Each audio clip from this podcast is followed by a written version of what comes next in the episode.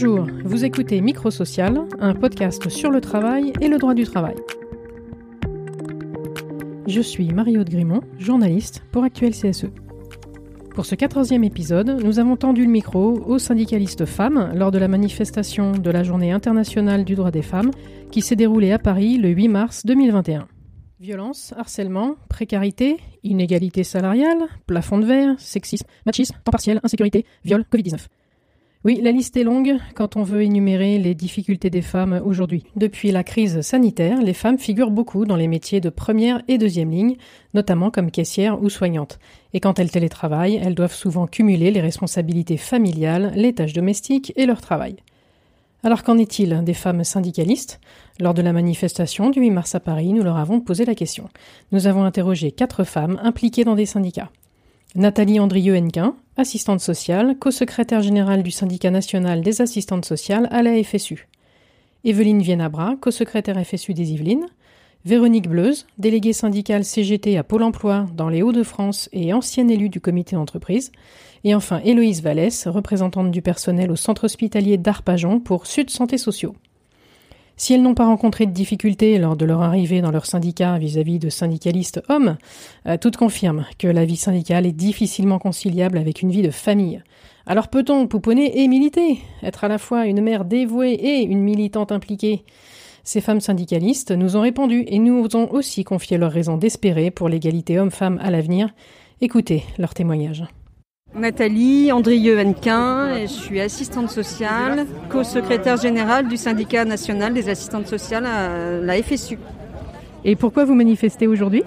Parce qu'aujourd'hui, on est le 8 mars, c'est la journée des droits des femmes et que euh, déjà en temps normal, il faut manifester ce, ce jour-là. Mais euh, après un an de confinement et de crise sanitaire, euh, de rappeler que ce sont les femmes qui sont devant et puis il y a eu tellement de choses en un an euh, qui se sont qui sont ressorties. Les choses avancent, mais il faut continuer de, le dire et qu'il faut continuer de se battre pour les droits des femmes. Et comment c'est venu votre engagement syndical? C'est venu euh, assistante sociale, à un moment de se dire que pour faire avancer les choses, pour obtenir des moyens euh, dans mon métier, il fallait s'engager autrement. Et quelles difficultés vous avez rencontrées dans le syndicat en tant que femme? Je viens d'une profession où on est à plus de 95% des femmes. Donc le problème, c'est pas de s'engager en tant que femme. Euh, moi, j'ai un co-secrétaire homme. Euh, et qu'au prochain euh, renouvellement, ça sera peut-être lui qui sera secrétaire d'un syndicat à 95% de femmes.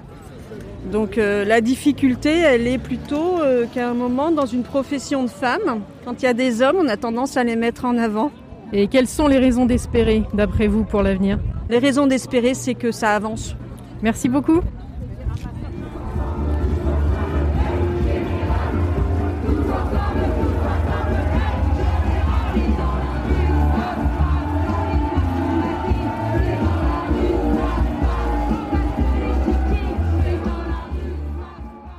Evelyne Yanabra, donc je suis co-secrétaire de la FSU des Yvelines.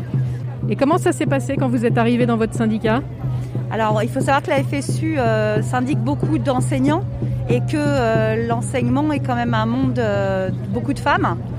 Alors voilà, comment je, je vais dire aucune, il n'y a rien de particulier. Enfin, c'est pas sexué chez nous la responsabilité syndicale. Donc vous n'avez pas eu de problème pour passer des niveaux, pour monter un peu dans le syndicat? Alors, pour être tout à fait honnête, non seulement il n'y a pas de mal pour passer des niveaux, mais comme on a il y a de moins en moins de, collègues qui veulent s'investir euh, à la fois dans le champ syndical, mais pas que syndical, on va dire s'investir tout court dans tout ce qui est collectif.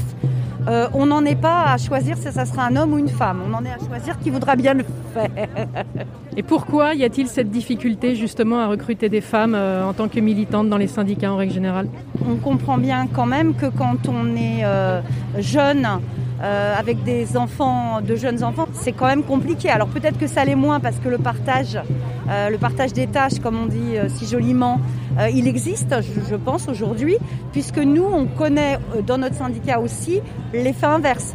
Je pense notamment à, un collègue qui va qui va prendre un peu de recul avec le syndicat, non pas qu'il veut pas continuer, mais bon, voilà, il est papa séparé, garde alternée avec des petits enfants, et du coup, il est exactement dans la configuration de n'importe quel parent, qu'il soit femme ou homme. Dès qu'on veut s'impliquer, c'est très compliqué avec de jeunes enfants. Et vous, vous arrivez à articuler votre vie syndicale, professionnelle et familiale? Moi, effectivement, je suis maman de quatre enfants, mais en même temps, je n'en ai plus qu'un à la maison. Et est-ce que vous voyez arriver des jeunes femmes prendre le relais en termes de génération, des femmes plus jeunes venir prendre des responsabilités syndicales? Euh, honnêtement, euh, je vois ni jeunes femmes ni, ni, jeunes hommes, pour euh, être tout à fait honnête. C'est aussi compliqué pour les hommes que pour les femmes. Est-ce que vous avez déjà été confronté à un comportement masculin ou à une remarque qui vous a horripilé oh bah, il y en a trop, je ne pourrais même pas les, nommer. Enfin, je veux dire, j'ai aussi entendu des tas de choses horribles de la part de femmes. Alors, quelles sont les raisons d'espérer aujourd'hui? C'est qu'on a des battantes hein, et des battants. Donc, c'est ça les raisons d'espérer.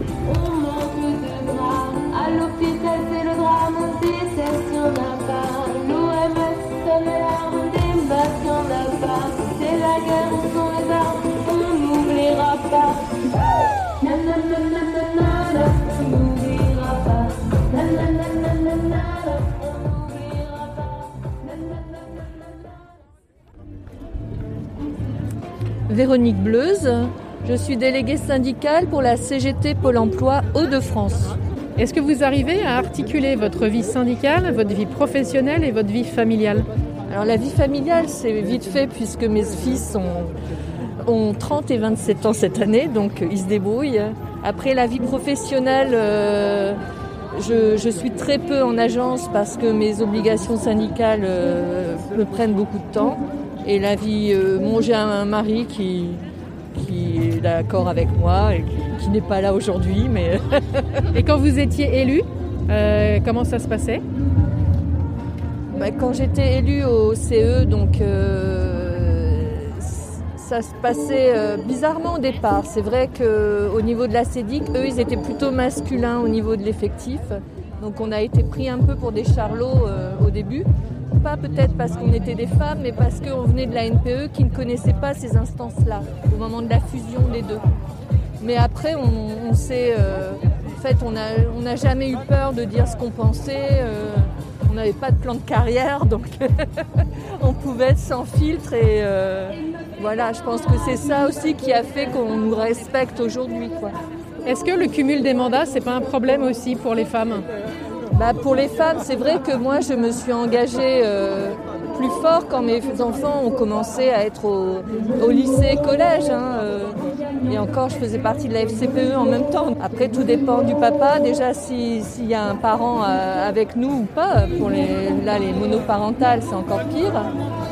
Mais euh, non, ça doit. Enfin, je ne l'ai pas vécu en tant que tel puisque mon engagement est venu après, mais euh, peut-être que c'est aussi la raison pour laquelle j'ai pas commencé avant non plus. Quoi. En 2010, il y a 36% de femmes dans les syndicats seulement.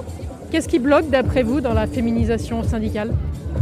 Bah, c'est peut-être euh, le sujet qu'on vient d'aborder au niveau de la vie familiale parce que il se trouve que c'est quand même, on l'a vu avec le télétravail, etc. C'est quand même les femmes qui ont la charge familiale, la charge des enfants, euh, qui ont eu les devoirs, enfin qui les ont encore même euh, hors télétravail d'ailleurs. Donc je pense que ça c'est un frein parce que pour euh, militer à fond en fait faut être disponible quoi. Faut un jour, le jour qu'un collègue appelle, faut que tu viennes dans mon site parce qu'il y a un souci, faut y aller quoi. Donc le fait de d'avoir des enfants à aller chercher à l'école ou à la crèche et tout ça, c'est quand même pas facile et euh, ça je pense que c'est encore beaucoup les femmes quand même qui se tapent ce genre d'activité. Quelles sont les raisons d'espérer aujourd'hui d'après vous?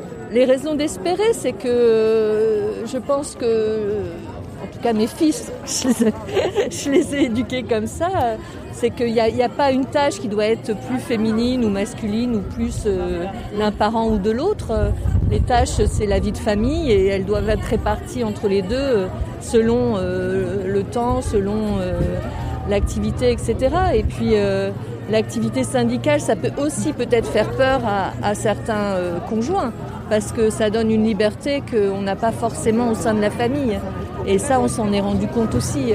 Donc voilà, je pense que c'est l'éducation des enfants, c'est l'information, c'est et puis aussi se syndiquer même tout court, être homme ou femme, il y a quand même peu de syndiqués en France. Donc 11%. voilà.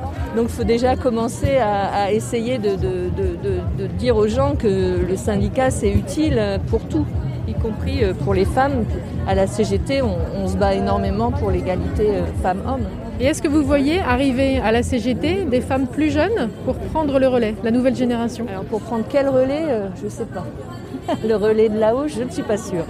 Mais en tout cas, il y, a, une commission femmes, il y a, y a, des choses au niveau de la conf qui sont faites. Quoi. Mais euh, c'est vrai que moi, pour l'instant, ça fait depuis 90, 99 euh, que je suis à la CGT. Euh, j'ai jamais vu de femme qui pouvait espérer remplacer le secrétaire confédéral.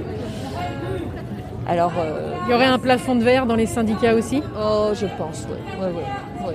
D'après vous, quelles en sont les raisons? Bah, c'est le même plafond de verre qu'il y a ailleurs. Euh, c'est beaucoup euh, de l'entre-soi aussi. Euh, donc comme ce sont souvent les hommes qui ont commencé à faire des actions, bah, du coup ils ont continué à les faire ensemble. voilà, c'est au niveau des fédérations, au niveau de tout ça, c'est quand même beaucoup d'hommes qui les dirigent aussi. Donc il faut, faire péter tout ça, mais ça va pas se faire du jour au lendemain. Est-ce qu'un jour vous avez entendu une phrase ou vu un comportement masculin qui vous a particulièrement euh, énervé, horripilé ou choqué? Oui, oui, oui. Par exemple? Ben, Dans des, responsables d'équipe, comme on dit chez nous, qui se permettent de mettre la main à une femme euh, dans l'escalier euh, et qui ne sera même pas sanctionnée, et à la rigueur c'est même la femme qui sera mutée. Enfin ça c'est Pôle emploi quoi. Voilà. Merci beaucoup.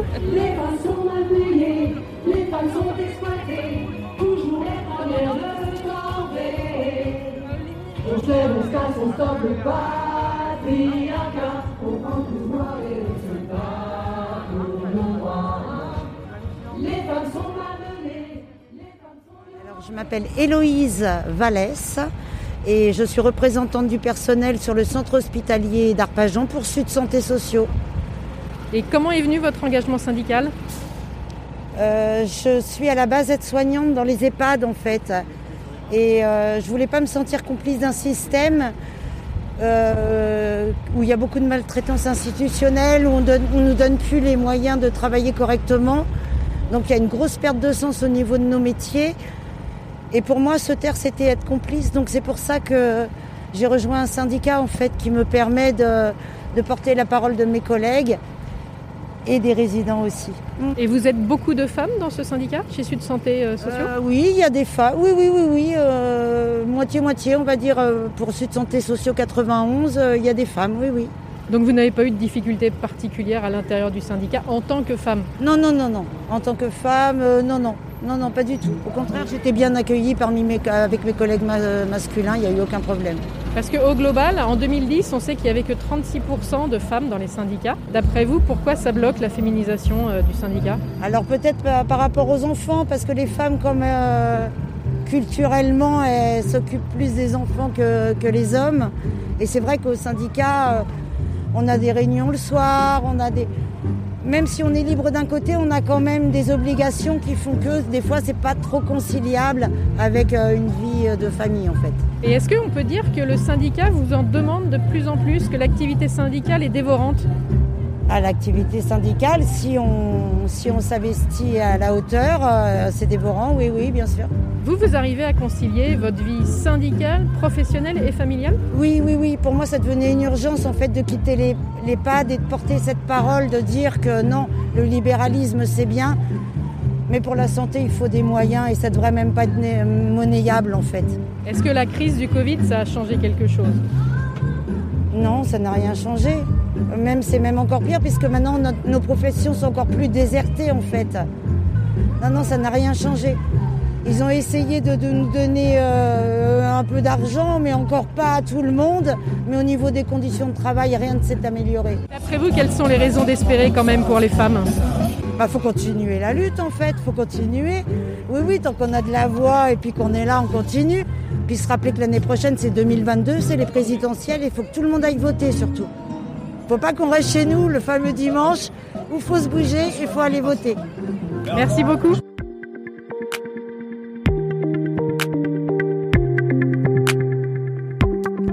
Voilà pour ces témoignages pris sur le vif. Si vous voulez approfondir ce sujet, vous pouvez lire l'article de Maxime Lécurieux, publié en 2019 dans la revue de l'IRES, l'Institut de recherche économique et sociale. Le sociologue soutiendra d'ailleurs sa thèse fin mars sur le sujet des femmes dans le syndicalisme. L'article s'intitule La représentation syndicale des femmes, de l'adhésion à la prise de responsabilité, une inclusion socialement sélective. Vous trouverez le lien en bas de l'article qui accompagne ce podcast. Appuyé sur des statistiques du ministère du Travail, l'auteur montre que les femmes sont sous-représentées dans les syndicats, en particulier les populations d'ouvrières et d'employés. Selon Maxime Lécurieux, ce sont les femmes cadres et techniciennes qui parviennent à prendre des fonctions syndicales, notamment parce qu'elles peuvent déléguer ou externaliser une partie de leurs tâches familiales et domestiques. C'est la fin de ce podcast. Je vous remercie pour votre écoute et vous dis à bientôt sur Actuel CSE.